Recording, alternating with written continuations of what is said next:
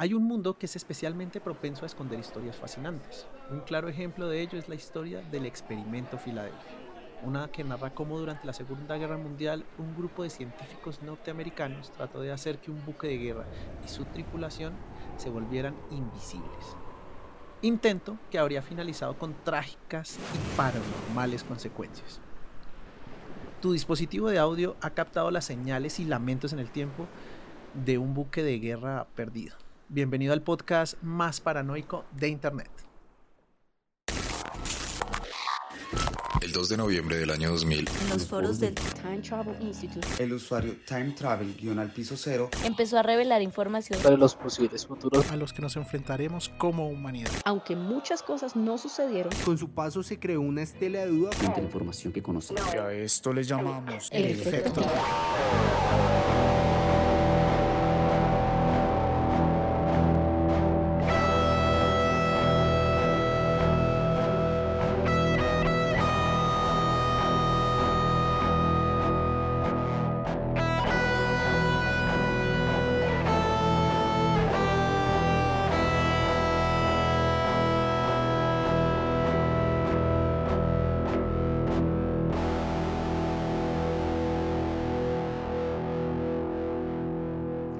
Mayday, Mayday, peligro, por favor, ¿alguien me escucha?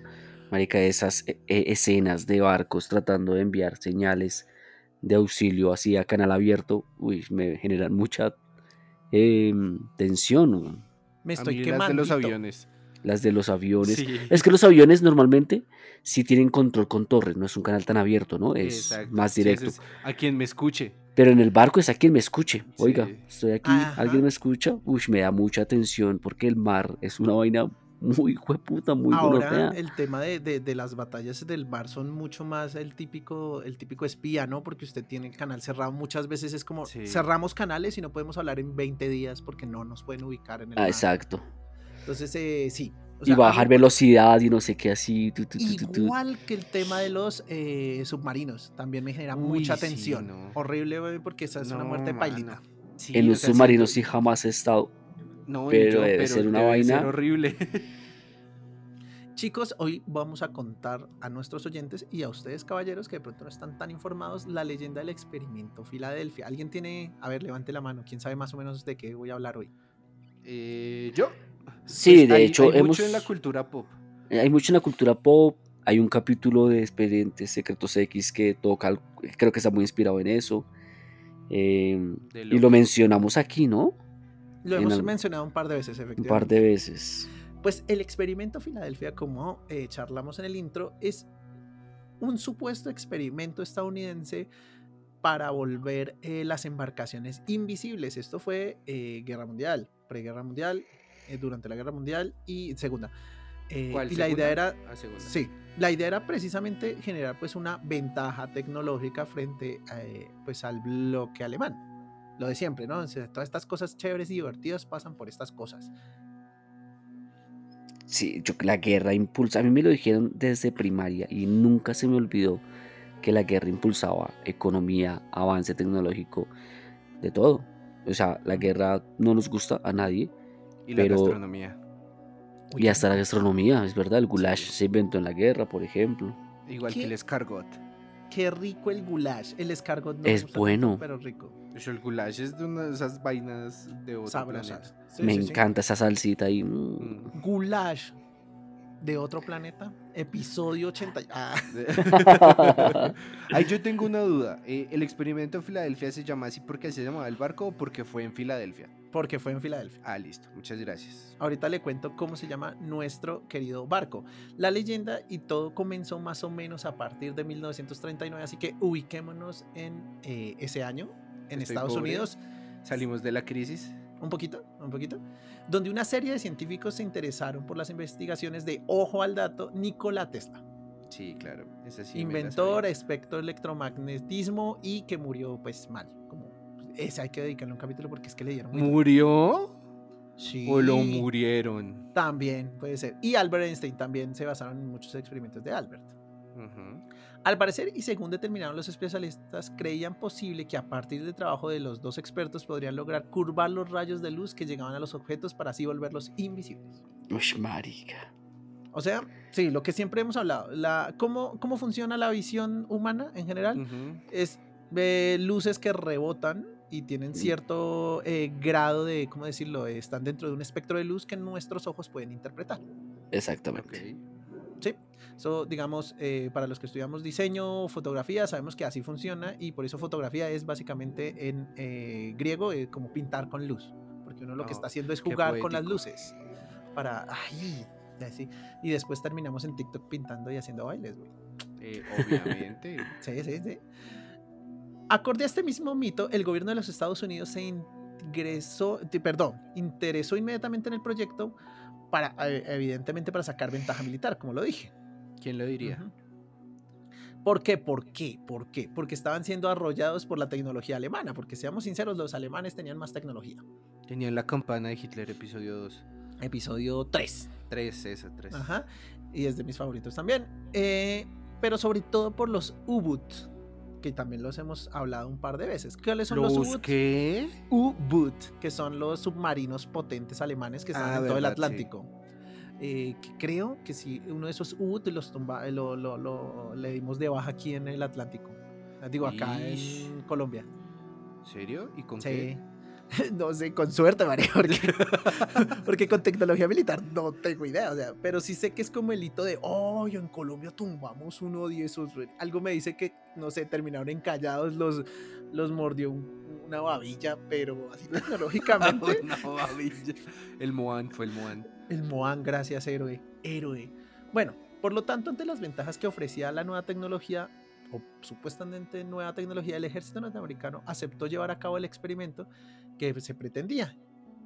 Vamos a basar mucha de esta información en Jesús Hernández, un historiador que eh, pues hizo un gran análisis de todo esto.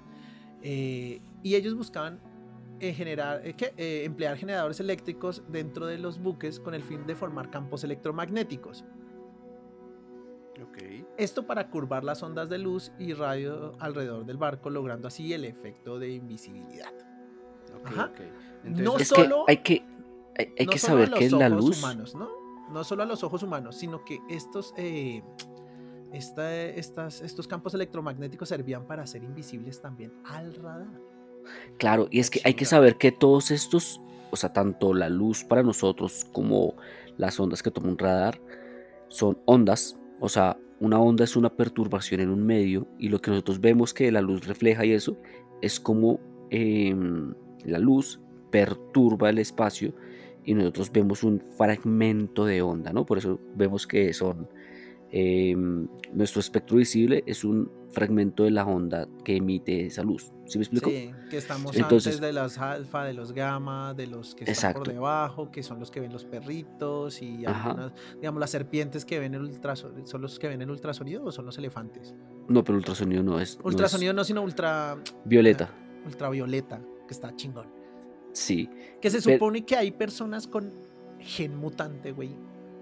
O sea, el- los X-Men confirmado. tarararara. Exacto. ¿Qué? Pueden ver el ultravioleta. Que eso que ven las serpientes, si no, no, no sé si, si estoy aquí interpretándolo mal, pero lo que voy a decir igual es cierto, que pueden ver como esas perturbaciones del calor, ¿no? En el aire. También. Entonces, por eso es que pueden ver dónde están los animales incluso en la oscuridad, porque perciben esos como eh, te- temas de temperatura. Entonces, entender que lo que nosotros vemos es algo muy físico, o sea, es una onda, es una perturbación en el medio, nos hace, y los hizo a ellos, crear estas teorías de que, ok, si yo bloqueo este, esta fracción de la onda, o no dejo que, digamos, que refleje, eh, que llegue hasta el barco y se refleje, bueno, etcétera, lo hace invisible. Eh, Esa, esa era la teoría. Y si funcionaba para Camilo, funcionaba para el ejército de los Estados Unidos. Claro que sí. Aquí estoy como, como en Avengers. ¿Y cuándo se volvieron expertos en física? Anoche. Ah, Ah, no. Es que a mí, a mí me encanta el resto de la física. Yo sigo muchos youtubers que han creado ya sus propias plataformas. ah, incluso. muy bien, vea, y, está. y sí. mucho- y muchos físicos. No, no, pero estos manes son profesores, o sea, son personas que, de hecho, ellos crearon esta físicos en- plataforma. Físicos solo en bata. ellos crearon una plataforma para avalarse entre ellos y que no haya como desinformación, ¿sabe? Como que sí, sí, tiene que ser como una persona que estudió física, que tiene maestría en física. Bueno, para que pueda dar como, como cátedra, digamos, ellos crearon como su Udemy de solo física y eso. Y Camilo, que está ahí, chismoseando y aprendiendo. Sí, yo solo, yo solo chismoseando, la verdad. está bien, muchachos, nos gusta mucho. que la Curioso. gente se- exacto, que sean curiosos, heterocuriosos. También, no mentiras, no. Sí, claro que sí. Furro Hagan que curioso. Furro curioso. Uh, uh. Uy, ojo, palabras mayores. Bueno, Sí. alrededor del 1943, y ya ahí estamos en, un- en el marco avanzado de la guerra, se seleccionó el navío con el que se realizaría la prueba y ahí es donde contesto la pregunta de nuestro amigo Cristian. ¿Cuál es el nombre de este navío? El USS Eldridge. Eldridge. Un destructor, o sea, no era chiquito. No, Un es destructor escolta que podía albergar hasta 200 marineros en su interior y contaba con un gran armamento para la época. Lo que, pues precisamente por eso lo seleccionaron, porque iba a ser como el, ¿sabes? Esto va a ser el buque de guerra, el original, el teso. El Titanic de los de la No, guerra. Pues no sé si escogería el nombre Titanic o ese referente para hacer, porque lo van a hundir, güey. Pues ya Sí, ves. Sí, sí, sí, peligroso. Sí, ¿no? Pero ya es lo que pasó igual. Sabemos que es un destructor, o sea, esta vaina que tiene como de esos que va, pueden dispararle El a que los tiene, aviones. exacto, el que tiene los cañones de largo alcance, los que pueden lanzar eh, minas de profundidad, o sea, el teso. O sea, el contra usted todo. ve en las, exacto, usted, el- mejor dicho, ¿vieron eh, King Kong versus Godzilla? Sí. El que, ar- el que agarra plomazos a King Kong. Ah, el que agarra plomazo, sí. Porque ellos están era en un portaaviones, ¿no? O estoy mal. Exacto, pero los que lo agarran a plomazos. Sí, que están alrededor, que tienen una cantidad de cañones absurda que empiezan a moverse, o sea, que Sí, tienen sí. Como, prote- como, como que cubren el 360 grados porque esos cañones Ajá. son re largos. Ese, exactamente. Lo importante es que los que teníamos, los que éramos Team Godzilla teníamos razón. Eh, ush, marica. No puedo creer que Camilo sea Team, Godz- Team Godzilla. ¿Eres Team Godzilla? Yo ¿O soy Team Team Godzilla. Kong? Ah, bueno. No, pensé que iba a ser Team Kong y yo iba a decir, eh, No, no, ¿cómo no, hacemos para decirle que tenemos que echarlo, güey? Sí, creo que dejamos claro hace varios episodios que todos era- que éramos Team Godzilla. Team Godzilla. Ah, bueno. Ah, eh, bueno, eh, listo, escuché listo. que era Team Kong y yo dije, No, no, no, no, no. Teníamos razón los Team, Tenemos Godzi- problemas. los Team Godzilla. Team Godzilla es, es God. En fin, vamos a hablar del experimento. Fue realizado por científicos norteamericanos y entre ellos el propio Albert Einstein. O eso es lo que se maneja, la teoría. Una de las teorías que se maneja. Habían varios investigadores alemanes contrarios al régimen nazi. Para llevar al cabo la prueba se seleccionó la base naval de Filadelfia y por eso el título del episodio. Ujú. Actualmente dedicada, entre otras, a guardar navíos militares jubilados. Entonces eso les permitía hacer, tener cierta tranquilidad porque pues había navíos que estaban ahí como descansandito, porque ya están jubilados. Ok. Sí, tranqui. ¿Quién Ajá. dice? Pensionados.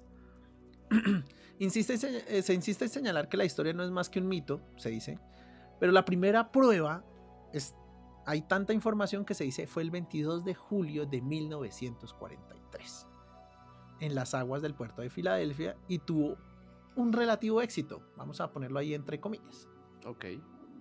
El destructor quedó cubierto de una extraña luz verde hasta que desapareció a la vista de los testigos.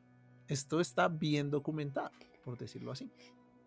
Una luz verde desapareció a la vista de los testigos. La tripulación quedó en estado de shock y varios sufrieron desórdenes mentales, al parecer. Pero ¿por qué sabemos esto? ¿Mm? El No, no sé, a No ver, sé, yo, no yo sé. tengo, yo tengo dos preguntas. Cuando se hizo el experimento, ¿el buque estaba tripulado? Efectivamente, pues, pues porque la idea es hacerlo con, con, pues ya para prácticas militares, güey. Pero no era mejor probar eso que nunca habían hecho con el buque solo. No, O claramente. mejor aún, ¿por qué no hacerlo con una manzana? No, señor. Seguramente Uni hicieron- State for America. Uni State for America. Creo que necesitas un poco de libertad en Europa. Y lo Sí, vamos a hacer a costa de inmigrantes. Sí, pero o sea, es, que, es que me parece como un... Bueno, se me hace que me se, se saltaron varios pasos. Pero Es que seguramente sí hicieron esos pasos, ¿no? Y, y a la Sí. final llegaron O sea- al punto de vamos a hacerlo con humanos, que muchas veces los humanos no eran conscientes, como ya hemos visto en varios episodios, de todo lo que les iba o les podría llegar a pasar. Ellos eran Ujú. confiados en que, obviamente, América, God bless America y etcétera, em, pues de que no les iba a pasar nada. Exactamente, o maybe. sea, había como la idea y ellos dijeron, ah, pues desapareció un poquito y ahí esa luz, esa, ese, ese, ese, ese, ese, ese humito verde, no, no pasa nada, eso está perfecto.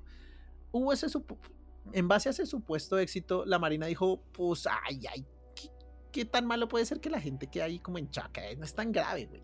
La, la Sí. guerra da shock, no está tan mal. Pero esperen, yo tenía ahí otra duda, que es que no me queda claro es cómo funciona la vuelta. ¿La vuelta era algo externo al barco o estaba dentro del barco? Dentro del barco habían generadores eléctricos que se usaban o que su idea era generar campos eléctricos, primeramente para confundir a los radares eh, enemigos, ¿no?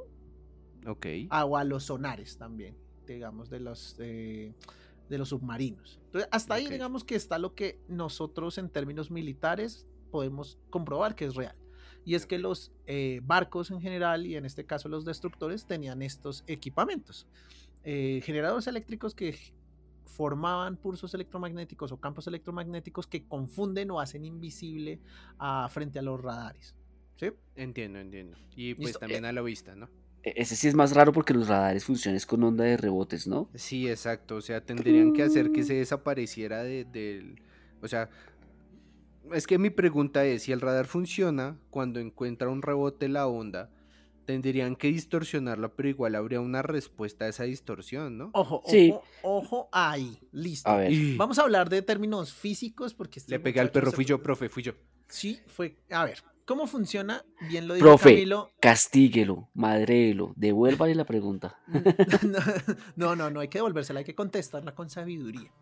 A ver, ¿qué dijo Camilo? Las ondas y cómo funcionan los sonares son eh, perturbaciones en un medio. Los sonares funcionan haciendo una onda que va y vuelve, similar a cómo funciona la ecolocalización en delfines, eh, cetáceos en general y murciélagos, ¿cierto? ¿Qué hace el campo electromagnético? Disimula o emula eh, el, el- ¿La onda que le llega? La onda que llega, precisamente ¿Ah, para que sí? pase derecho. Es como, ah, listo, la onda en la que están eh, calibrados los eh, buques o los eh, toda la milicia alemana está en tantos hertz. Ah, ok. Nuestro campo magnético lo vamos a calibrar a eso para que ahí no pasó nada. Está sobre esos mismos hertz. Ok, fuertísimo el tema, o sea. Y- Ajá, y, y- as- y a mí sí me daría miedo meterme en un barco que tenga unas bobinas gigantes haciendo un campo de X cantidad, la que sea. Eso ya ¿Sabe? es bastante. Na, na, na, na. Eso que uno entra y se le para, empieza a parar el cabello así. Sí, marica. ¿Sabe a quién no? A los patriotas estadounidenses que buscan libertad para sus compatriotas en el fen- frente europeo. A esos no les da Tal culillo. Son hombres de verdad. Hombres de hombres verdad. de honor. Entonces, este presunto éxito provocó a la Marina estadounidense lo obvio. Hagamos una prueba más. Cerciorémonos de que esto funciona bien y hagamos que esta invisibilidad dure más. Ahora, esta invisibilidad no solamente era frente a los, eh, como los radares y, y sonares, como hablamos, sino que aquí lo habíamos logrado supuestamente a nivel visual. Era como, no mames, güey, solo veo un humito verde, qué cabrón. Vamos a hacerlo mejor. Porque la idea es entrar a líneas enemigas sin ser detectados, ni con sonares ni visualmente. Ok. O sea, literal entrar eh, por el frente así como... Como Pedro por su casa. mejor Exacto, y dicho. disparen entre los ojos al puto nazi. Ese era el, el- el- el plan. Y la imaginación empezaba a volar entre los norteamericanos, igual que nosotros en el podcast, y era la técnica militar definitiva, pues por lo menos en el papel. Y este segundo experimento ya tendría fecha y ocurriría el 28 de octubre de 1943 en el mismo puerto. Es que si funcionaba, lo era. Sí, pero esta vez, pues como habíamos aumentado la, la apuesta y era como, ah, esto duró un par de segundos. No, esto vamos a hacerlo, ¿sabes? Más tiempito, 5, 10 minutos. Pero ¿qué les digo, güey? Los resultados fueron mucho más catastróficos. Los Según efectos secundarios más fuertes.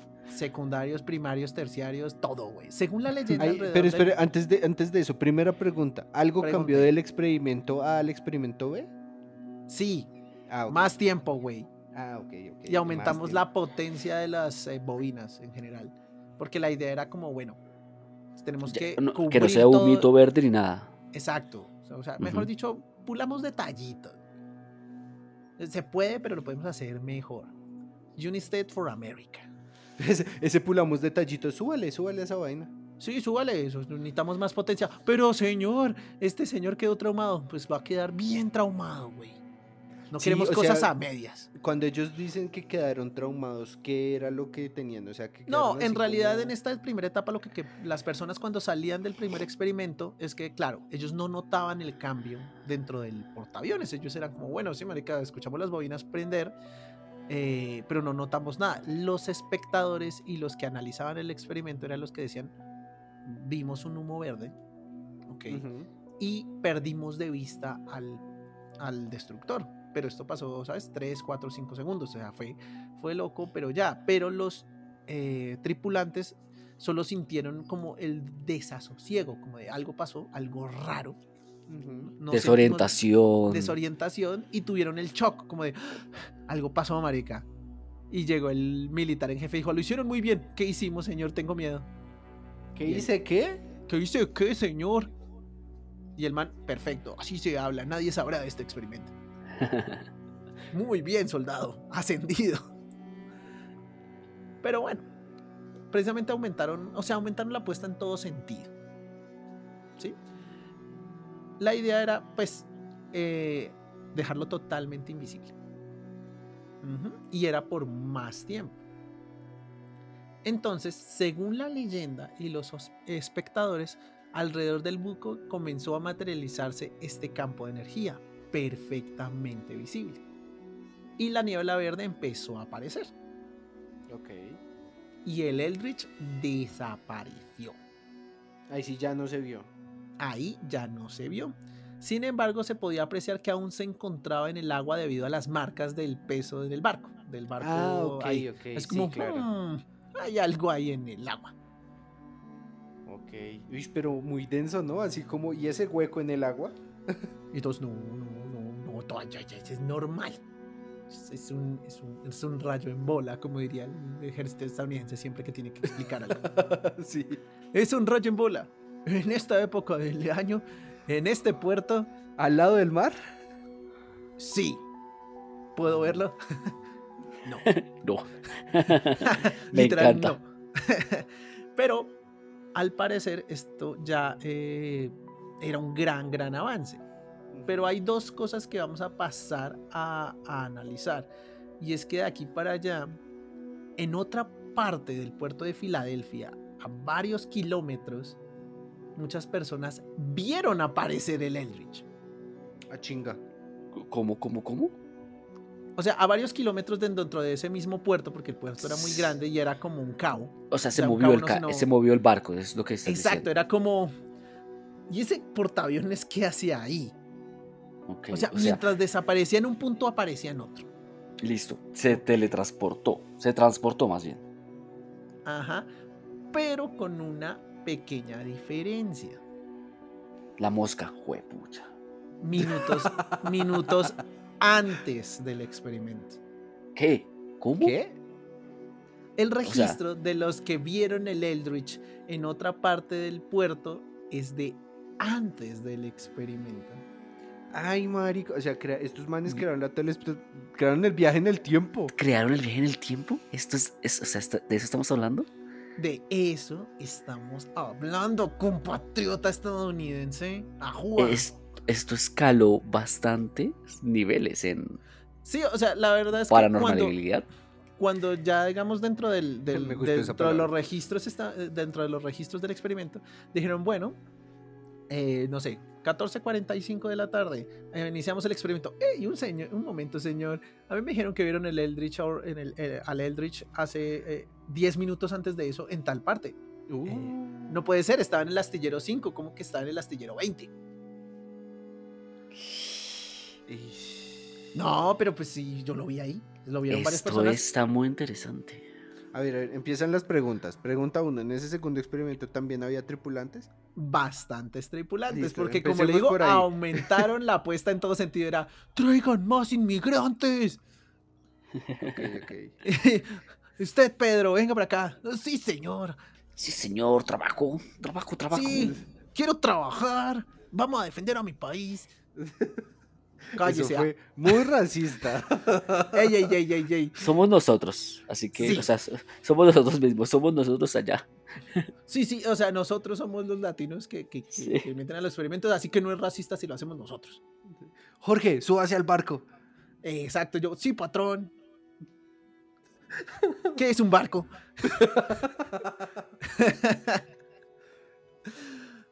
Ok, bueno. Entonces, ¿lo vieron? ¿Cuánto? ¿10 minutos se fue? Más o menos entre 5 o 6 minutos dijeron que desapareció. Ok. Entonces, pero fue así, estaban viendo las huellas del peso en el agua Ajá. y ya después desapareció. Les quiero contar que antes de que empezara a desaparecerse, marineros dentro del barco empezaron a tener desmay- eh, desmayos fulminantes. O sea, Era como, estamos desapareciendo, sí, pero, ay, ¿qué pasó? ¿Qué pasó, Pancho? ¿Por qué te desmayas, güey? Y así, varios. O sea, pero así... ¿Qué es fulminante? Sí. Es, es de un momento a otro, o sea que, pum, se caen. Ah, no es como de, ay, Entonces, digámosle me repentino. desmayo". Ay, me, me desmayo. Ay, auxilio. sí, Es como si estuviera... Así. ¿Qué? Como Sí, si estuviéramos... Es como si estuviera. Así. Exactamente, así. Listo, ya, se cayó de una. se- Varios se cayeron de una. Listo. Desmayos fulminantes. Y se dice que muchos sufrieron combustiones espontáneas. Ah, chinga tu madre. Cuando los mundos chocan. Ajá, como hablamos hace unos crossover de episodios- episodios del efecto Tito. Como hablábamos hace unos episodios, la combustión espontánea es algo que, pues, sucede sin una fuente de, de- de- de combustión aparente. O sea, el fuego arranca desde un cuerpo humano de la nada. Ok. Y en ese momento era como, ¡ay! Pancho se desmayó. Y Felipe está recaliente, güey. Ay, Felipe. Y Felipe estaba como, ¡ah! Auxilio, me quemo, me desmayo. Estoy caliente. Estoy calientito.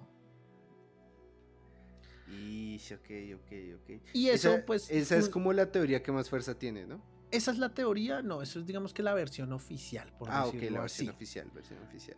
Cuando el experimento terminó después de estos minutos, se dice que muchas de las personas dentro del eh, acorazado, marineros en su totalidad, eh, habían desaparecido, habían personas muertas dentro del lugar, porque claro, habían, muchas se habían arrancado a quemar, otras estaban desmayadas, otras estaban en estado de shock o de plano desvariando. Y ojo, lo más creepy del asunto, varias personas estaban fundidas al casco. Mm, ok. Sí. esa- era la que yo había escuchado. Esa es la que yo había escuchado también, que se, O sea, un- se vamos a fundían las paredes al, al metal. Vamos a entrar. ¡Hey! ¿Por qué Pancho está metido ahí entre la puerta? Salga de la puerta, soldado. No puedo, Sí. señor, estoy unido a ella. Ariadna, what are you ¿Seguían doing here? vivos? En- ¿Cómo, perdón? ¿Seguían vivos? Eh, no. Estaba, Sí, como complicado. Como... Sí, estaba como complicado porque, pues, ¿sabes? Como que la mitad de tu cuerpo es un destructor de la, de la- del navío estadounidense. Está como heavy. Mm. Entonces, esto procedió a archivarse como, bueno, funcionó pero no tan bien, hay que pulir. Pero la idea era volverlo muchísimo más secreto porque como la verdad la gente había notado cosas alrededor.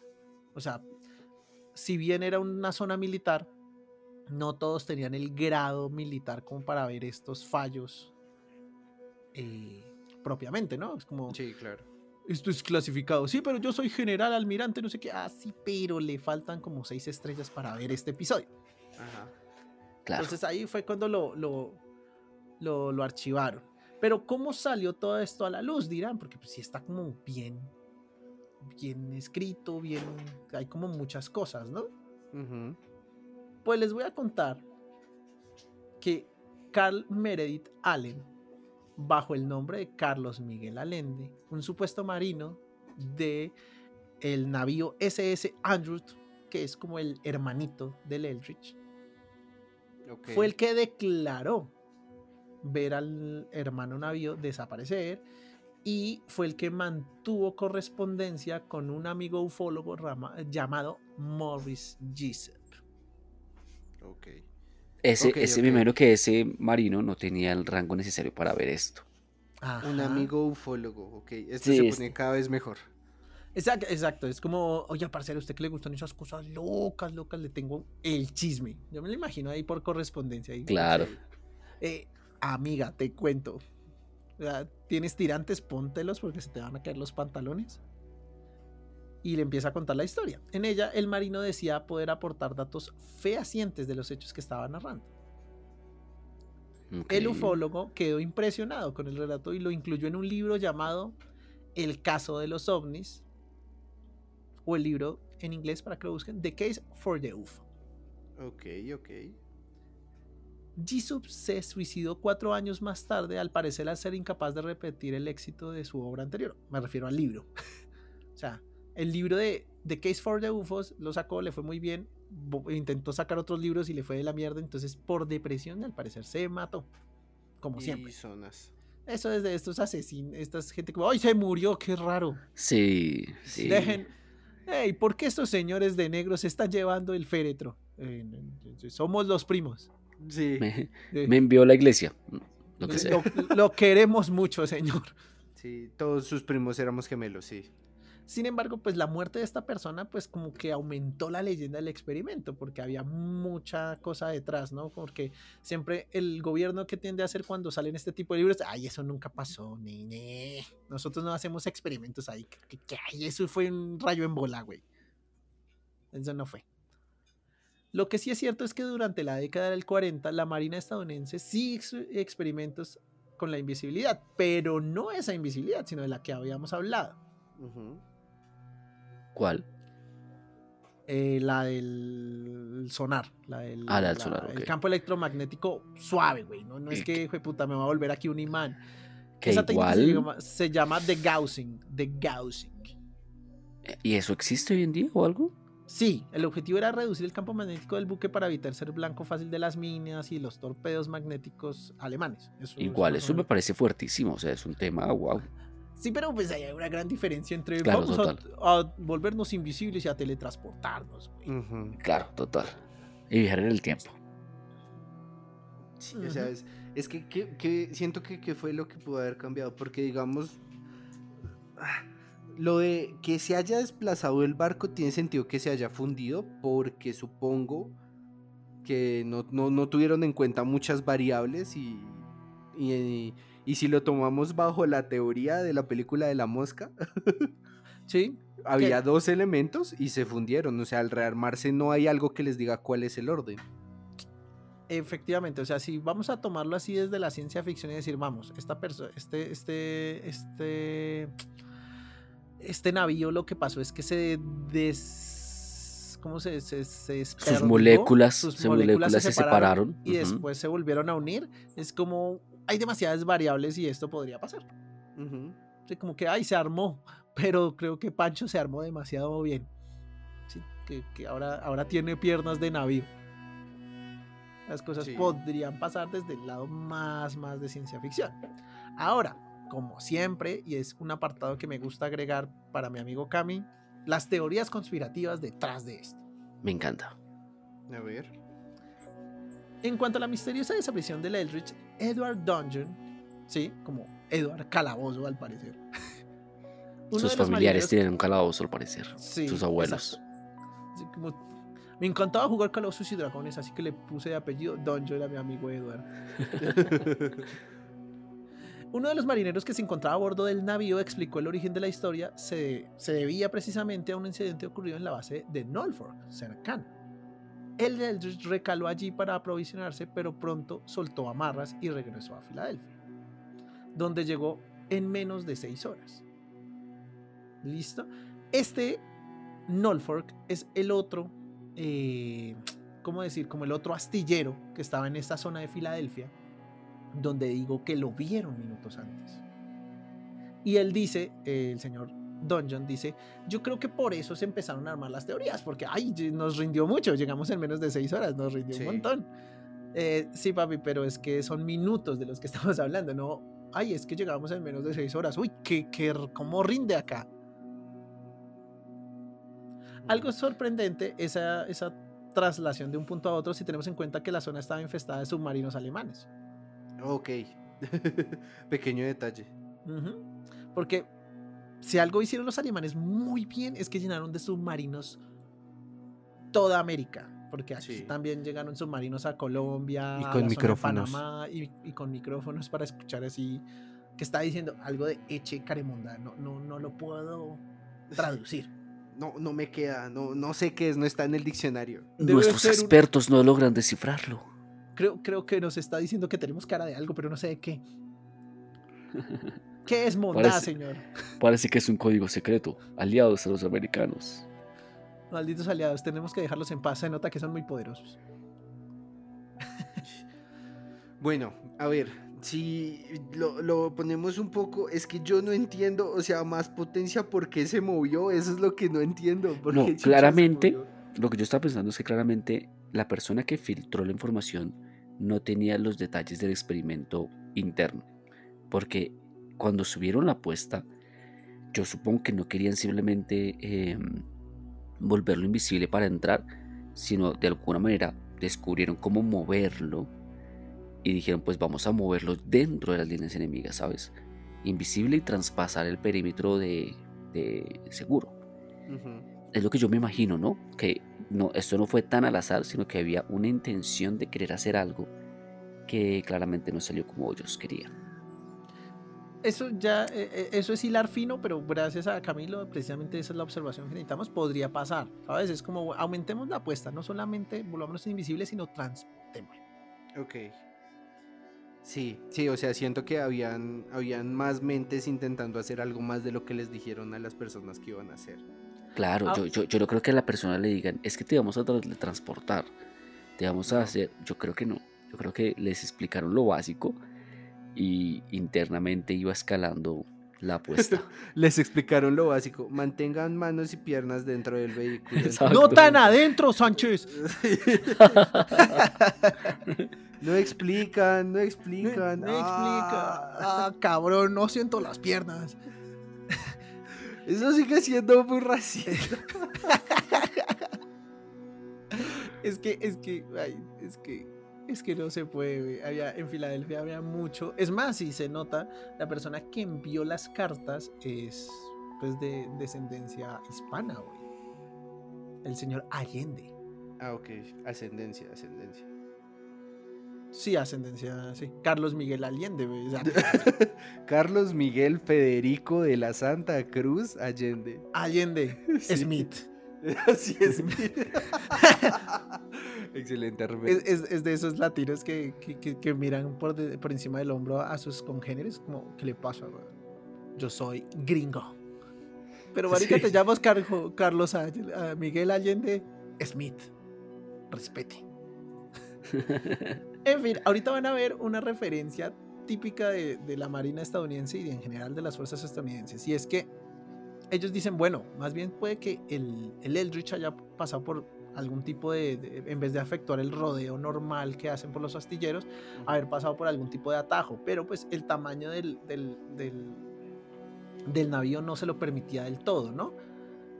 Y sin embargo, el mismo eh, Edward quería, pues, digamos que apaciguar un poco los comentarios y decía, bueno, ese relámpago o ese campo electromagnético del cual se habla supuestamente puede deberse a algo que tan simple como una descarga de plasma ionizado, algo que todos los marinos conocen desde hace muchos siglos como, ojo ahí, el fuego de San Telmo.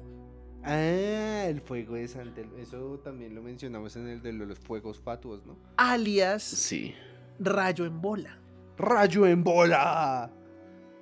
que junto a los eh, globos aerostáticos es una de las excusas que más usan las fuerzas estadounidenses. Es como, eh, ya le dijo que era un globo aerostático. Sí, señor. Mm, dígale que eso es el fuego de San Telmo.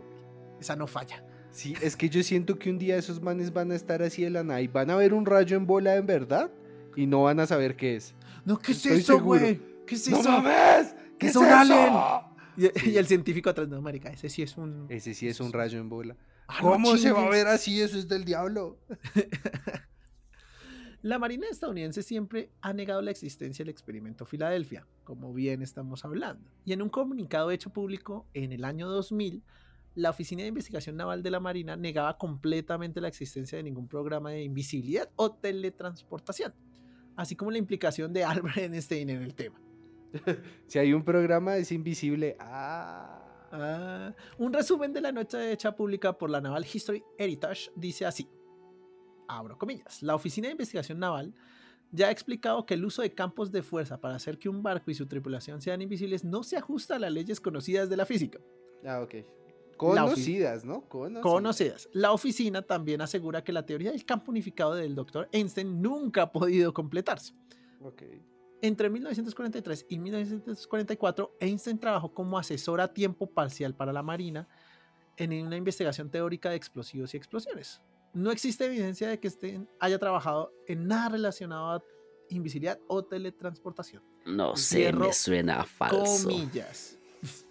Es como si Einstein estuvo acá, sí hablamos de cosas cuánticas, pero no de esas cosas cuánticas. Sí, Einstein tenía una teoría que hablaba sobre esto, pero de esa no hablamos. Hablamos de bombas, De bombas, de, de bombas que explotan y matan gente y de, y- y de rayos en bola. que claramente Sí. era algo que- Einstein siempre se negó, ¿no? A que sus experimentos fueran explosivos, o sea, como el tema de mm, la teoría de la bomba atómica. Él siempre dijo, yo no quiero liberar esta vaina, esta vaina puede ser potencialmente destructiva y, y sí. Y Oppenheimer dice, ah, huevos. Sí, exacto. Sí. Huevos. Póngame a las señoritas allá a empezar a armar cosas con átomos. ¿Qué? Todo está hecho de átomos, señor. Ah, entonces ya vamos avanzados. Uy, vamos a mitad de camino. ¿Cómo se llamaba rinde? ese territorio? No me acuerdo, se me olvidó el nombre. El ¿Cuál? pueblo donde, donde llevaron a las señoritas a, a hacer las bombas atómicas, a armar estas cosas. Eh, no sé, pero iban Sí, bien no, avanzados. Pero, ¿para qué? Bien documentado porque se nota que era interesante el tema.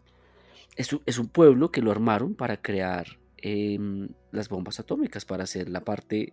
No, pero eh, era para hacer la prueba, ¿no? Que eran pueblos totalmente No, no, no, no, no. fantasmas. Ah, No, no, no, no, para armarlas, para hacerlas. O sea, la- la- e- esto tenía un tema del manejo del material atómico que se contrataron señoritas para que ellas empezaran a hacerlas. tu, tu, tu, tu, y de hecho crearon un... eh, Esto es una- un fuerte militar, ¿no? Donde ellas iban a trabajar.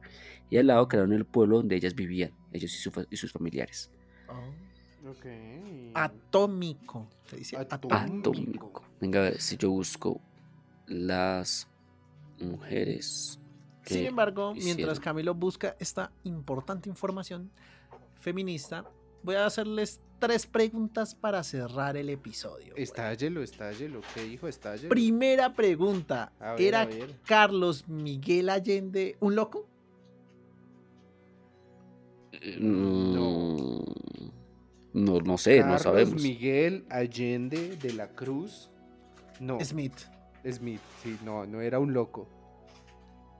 Voy a contarles un poco de él. La primera referencia que se tuvo del supuesto experimento fue una carta de él, ¿no? Del Ujú. 56 al astrofísico y ufólogo, claramente, Maurice Giselle, que había publicado un libro sobre ovnis y este incoherente texto de la carta ya denota que Allende sufría algún tipo de desequilibrio mental. Ah, ok. Entonces sí tenía malo el coco. Pero tenía el malo el coco por lo que vio o ya desde antes tenía malo el coco. No estoy seguro, pero una segunda carta tan incongruente como la primera confirmaría esa impresión, aunque Allende no aportó ni una sola prueba del experimento, pese a los requerimientos de Gisop que le decía, "Ven, es muy bonito y todo, pero mande fotos, a ver, mándeme el pack, Mande nuts. mande nudes. Su, rele- su, relevación, su revelación perdón, sería posteriormente amplificada por otros investigadores de casos paranormales, dando más espacio a la leyenda. Jisub, antes de suicidarse tres años después de recibir esas cartas, ha servido para alimentar ese, ese bulo, ¿no? Sin embargo, Allende vivió como un vagabundo y murió en 1994. Ah, bueno, sí. Ahora bien, catalogar a alguien como loco por su por dar a conocer algo o por lo menos escribir algo, bueno, no sé qué tan bien esté, ¿no? Si no hay un estudio psicológico detrás, me parece que solamente es una acusación. Sí, claro. Y una acusación conveniente para estos casos. Exacto. ¿Y qué pasa con las personas que suelen tener líos con los Estados Unidos o con los gobiernos, güey? Los, los, des- los, Mueren jóvenes. Los desvirtúan muchas veces. O sea, si Ta- uno- Si los des, ¿cómo es que se dice? Le- le- la, mm, la credibilidad, ¿no? Sí. Y eso es precisamente lo que pasó con Allende, que terminó viviendo como un vagabundo y muriendo ya en el 94, marica. Ujú. Mm, Entonces, Vivió en su ley. vivió como murió. No es murió como vivió. Pero igual tampoco fue así. Eh, igual, igual murió Paila, güey. La segunda pregunta que les tengo: ¿hubo una respuesta oficial de los Estados Unidos sobre el experimento? ¿Cómo, cómo, cómo? Mm, creo que sí, ¿no? Sí la hubo. Que sí hubo una respuesta oficial de los Estados Unidos. Y efectivamente, Ah, en el sí. 79, antes del 2000, porque en el, dos- en el 2000 ya era como, o sea, ay, ya, güey, ya les he dicho que no. En el 79 ellos tuvieron una, eh, una postura oficial, y es que ante las continuas peticiones de información de los investigadores, la Marina norteamericana publicó una nota en la que afirmaba que no había tenido lugar ningún experimento en esas características, al considerarlo totalmente imposible y que cae en el terreno de la ciencia ficción. O sea, Ok, ellos decían, Suena como alguien, algo que diría alguien que está escondiendo algo. Pero fíjese que incluso puede que la persona que hizo esa declaración crea en su ley que es verdad. ¿Sabe? Que, que eso podría ser imposible, que es ciencia ficción. Porque de hecho, esa persona que podía tener una- una- un altísimo cargo simplemente no estaba en el área que estaba haciendo esto. ¿Sí me explico? Sí. Sí, sí puede decirle, salga a decir esto usted, pero yo no dice que usted salga, güey. No, inclusive él, él lo sale, él lo dice con toda la fe. O sea, él dice, no, eso es imposible, ¿qué les pasa? Están locos. Simplemente porque el director más director de esta área no tiene nada que ver con el director más director del área que está haciendo los experimentos. Exactamente. Ya, ya es una buena forma de verlo. Ahora, pregunta para cerrar totalmente el episodio. ¿Qué, les- Suéltela. qué sucedió con el Eldritch una vez acabada la guerra? Creo que es una Lo pregunta válida. desmantelaron. No, existe. La. Marina norteamericana vendió el destructor a la Marina griega, ¿What? ¿Qué? ¿A los griegos? a los griegos, güey. Así. Está bien, lo cerramos por tres yogures griegos y unos falafels. Ah, me pareció Buen un trato, trato. justo. Sí. Buen trato, buen trato, papá. Mírame estos bíceps, dijo el marinero. Y, y así llegó el yogur griego a América. Ajá, sirviendo hasta 1990, en 1990 en sus filas. Un hecho extraño y que siembra alguna duda es que las páginas del cuaderno de la bitácora, desde su botadura en el diciembre del 43, estaban cuidadosamente arrancadas. Ah, mm. Así como aquí se lo entrego con, con, pues sabes, como con su historia, ¿no? Aquí es los navegados que hasta dónde ha ido, de dónde viene, para dónde va, porque es, digamos que es relativamente normal cuando vendes equipo militar, porque pues eso le permite rastrear sus, sus pasos, ¿no? Es como, ah, listo. ¿Y esto este hueco? ¿Cuál hueco? ¿Cuál hueco, señor? Eso nunca sucedió, rayo en bola y se va corriendo. Sí. También resulta inquietante que la instalación eléctrica del barco presente anomalías. Mm. Anomalías que sorprendieron a los técnicos griegos. ¿ah? Que los griegos Algo así dijeron, como, disculpe, es que estábamos mirando la caja de fusibles y hay una sección que dice fusibles para bobina. ¿Pero qué bobina? Sí, y hay, y hay un man que se llama, que tiene apellido Sánchez acá, que no ha terminado de salir del barco, que me parece un poquito raro. Y también se reportaron incidentes menores como desaparición de pequeños objetos, vibraciones extrañas o presencia, y presencias de halos verdes que registraron los marinos griegos. Ah, chinga, o sea, sí, es que tiene sentido. Pero me parece muy, muy raro que lo hayan vendido. O sea, mm, esa parte sí no me cuadra para nada. Pero bueno. Pero ¿por qué no, güey? Usted dice, no, vendámoslo así, quitamos las, las, las manchas, ¿no? Es como, precisamente eso generaría la duda, ¿no? Pero, uy, si es tan grave y si es tan como, como, wash, importante, ¿por qué lo venderían? Y ellos, claro, "Oh, caí. Mm, cayó, viejo, nah. Ahí está, ¿sí ves? Ush, fallaste tantos años de entrenamiento, Camilo, y mira lo sí, que haces. fallé, fallé. Bueno, ahora aún más importante, ¿qué creen ustedes que pasó? Yo creo, Mm, o sea, deja la duda, ¿no? Es que Sí. eh, el señor Allende, pues, no, no, no, no aplicó muchas pruebas al asunto, ¿no? O sea, es como, oye, yo, yo, yo estuve ahí, yo fui este, a ver qué pruebas tiene.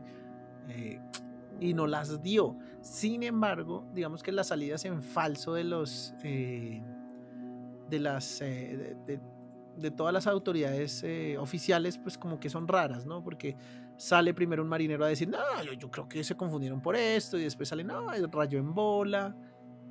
Sin embargo, pues eh, también están las personas y otros marineros que dicen, algo sí es cierto, y es que según el, eh, lo que dicen los científicos es que hubo un, un experimento a tal día, a tal hora, y a tal día y a tal hora lo vi kilómetros atrás o kilómetros adelante, entonces pues, ¿qué está pasando? Es verdad. O sea, verdad. a mí lo que me genera la duda es que haya tantas versiones dentro del ejército estadounidense, ¿no? Mm. ¿Sí? O sea, que la versión oficial, claro, güey, pero es la versión oficial, es la que, el, la que la cúpula quiere que salga, ¿no? Y es como, bueno, salga, diga esto, o pues lo que dice Camilo, yo creo que esto funciona así, entonces voy a decir esto, pero que los de grado menor salga uno y dice, ah, yo lo vi acá, y otro diga, yo lo vi allá, y el otro diga, no, yo creo que se confundieron por esto y rayo en bola. Es lo que genera la duda. Ahora, también el tema de los eh, técnicos griegos que digan, ¿sabes? Se desaparecen cosas, veo la presencia de un halo verde en algunas vainas, como que bueno, eh, señor, ustedes estaban leyendo el libro del man ese loco y del... O, o- o- o de plano lo vieron, o sea, uno no puede descartar que haya una autosugestión, ¿no? Uy, marica, sí, este, compramos el, el, el- el- el- el barco ese, güey, que, que desaparece, men. Sí, el del experimento. sí. El que se come mexicanos, güey. Y ah, eso es muy racista. Latinoamericanos, latinoamericanos. Todos. Entonces, pues puede haber una sugestión ahí, pero pues el caso es que la duda sigue. Ahora bien, el tema de la importancia mediática y en la cultura pop, como dijeron ustedes al inicio del, del episodio, es importante. Hasta salió en un, equipo, en un episodio de Loki toda la historia. Sí. Bueno, no salió toda la historia, salió el barco. Salió el barco, güey, pero es que es el referente más hijo de pucha, ¿no? Salió de la Claro. nada. el- creo que fue el episodio 5 y era como salió del tiempo y del espacio. Ah, mira, se están agarrando a plomo con el destructor. Es interesante, igual. Pero esa es la historia, chicos, ahí les cuento. Si Yo tienen creo algo que que- contarme. todo esto simplemente demuestra, bueno, mm, no sé si demuestra, pero a ver, es evidente que durante la guerra se hicieron muchos experimentos, no solo este, habrá muchos que no tengamos ni idea y que sin duda se empezaron a hacer y que de muchos sí están muy bien documentados. De hecho, muchas cosas han dado la tecnología que tenemos hoy en día. O sea, esto es una vaina que es cierta. Entonces, deja mucho la duda de todas las cosas que todavía no han sido liberadas, tecnologías que van a salir dentro de 30 años que hoy en día hacen parte de la tecnología únicamente militar. Entonces, si bien las historias que llegan a nosotros pueden tener cosas de ficción, cosas que se eh, llevan de voz en voz y se pierden o se, mm, se les mete más ficción de la que deberían, sin duda tiene que ver algo que es que de lo que nace, ¿no? De lo que es verdad. Sin duda estuvieron experimentando con cosas así. Yo creo que la curiosidad humana y el poderío militar ha hecho que quieran viajar en el tiempo, que quieran teletransportar cosas. O sea, esto no es impensable. Pusieron a, a ge- a genios, a todas las mentes a tratar de hacerlo. ¿Qué fue lo que realmente pasó? Bueno, esa sería la duda. Y les tengo la información de las mujeres que trabajaron en el, se llama Proyecto Manhattan. Esto fue en Tennessee. Y em, bueno, muchas de las mujeres trabajaban operando el- el- la máquina que hacía refinar el uranio. Porque tenían que tenerlo aparte para poder crear, digamos, el uranio puro para la bomba atómica. Mm, bueno, ve- vea pues. datos Es una historia muy interesante, la verdad. ahí hay más eh, material para futuros episodios. Pero pues, hey, aquí lo importante es usted, señor oyente, si cree que el Eldritch se pudo mover esos kilómetros, si cree que la gente se puede volver y las eh, edificaciones militares se pueden volver transparentes, o que usted, siendo un latino, tiene cierta eh, predisposición para fusionarse con elementos metálicos. El hombre manos de pistola. El, el, hombre, el hombre manos de cañón. Sí. Sí, no sé. Pues bueno, en este caso específico yo creo que... mi- Miren, es, en serio, es de los pocos experimentos que yo puedo decir que alguien dijo como, aquí nos pasamos de verga y nadie más me habla de esto.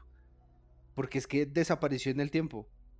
Sí, hay uno que otro registro, pero es así como, o sea, es la primera vez que en serio es como, hicimos esto y todo salió muy mal, tan mal que no queremos volver a hacerlo. Fin, se cierra. Porque no hay ni algo medianamente parecido para que digamos, ah, no, si es que ese fue el primer paso para tal cosa. Ah, ok. Sí, Ah, pero, ok. pero de Sí, que sucedió, sentido. sucedió.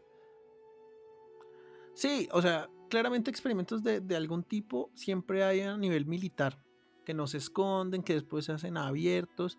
Incluso yo creo que cuando abordemos en otros episodios experimentos militares, eh, nos daremos cuenta que sin necesidad de ir mucho a la ciencia ficción, eh, son muy, muy aberrantes. güey. Porque aquí nos estamos sorprendiendo porque a, al- a- a Miguelito le quedaron las, las piernas ahí en la mitad del el chasis del, del vehículo, pero pues nos vamos a sorprender cuando eh, a, a- a poblaciones del Caribe se se les inyectaron enfermedades para ver cómo funcionaban Es verdad.